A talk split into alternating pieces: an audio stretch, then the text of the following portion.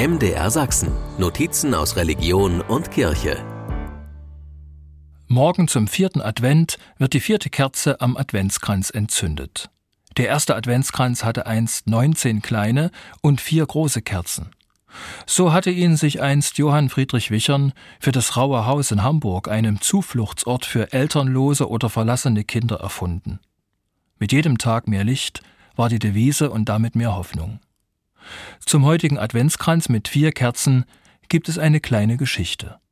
Es war ganz still, so still, dass man hörte, wie die Kerzen zu reden begannen.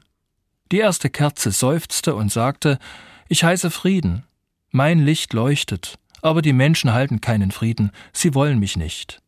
Ihr Licht wurde immer kleiner und verlosch schließlich ganz. Die zweite Kerze flackerte und sagte Ich heiße Glauben, aber ich bin überflüssig. Die Menschen wollen von Gott nichts wissen, es hat keinen Sinn mehr, dass ich brenne.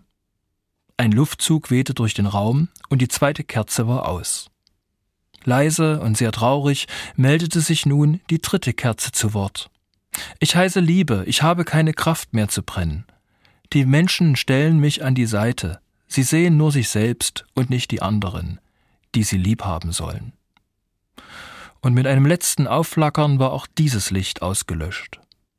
Da kam ein Kind in das Zimmer, es schaute die Kerzen an und sagte Aber, aber ihr sollt doch brennen und nicht aus sein. Fast fing es das Weinen an. Da meldete sich auch die vierte Kerze zu Wort. Sie sagte, Hab keine Angst, solange ich brenne, können wir auch die anderen Kerzen wieder anzünden. Ich heiße Hoffnung. Mit einem Streichholz nahm das Kind das Licht dieser Kerze und zündete die anderen Kerzen wieder an.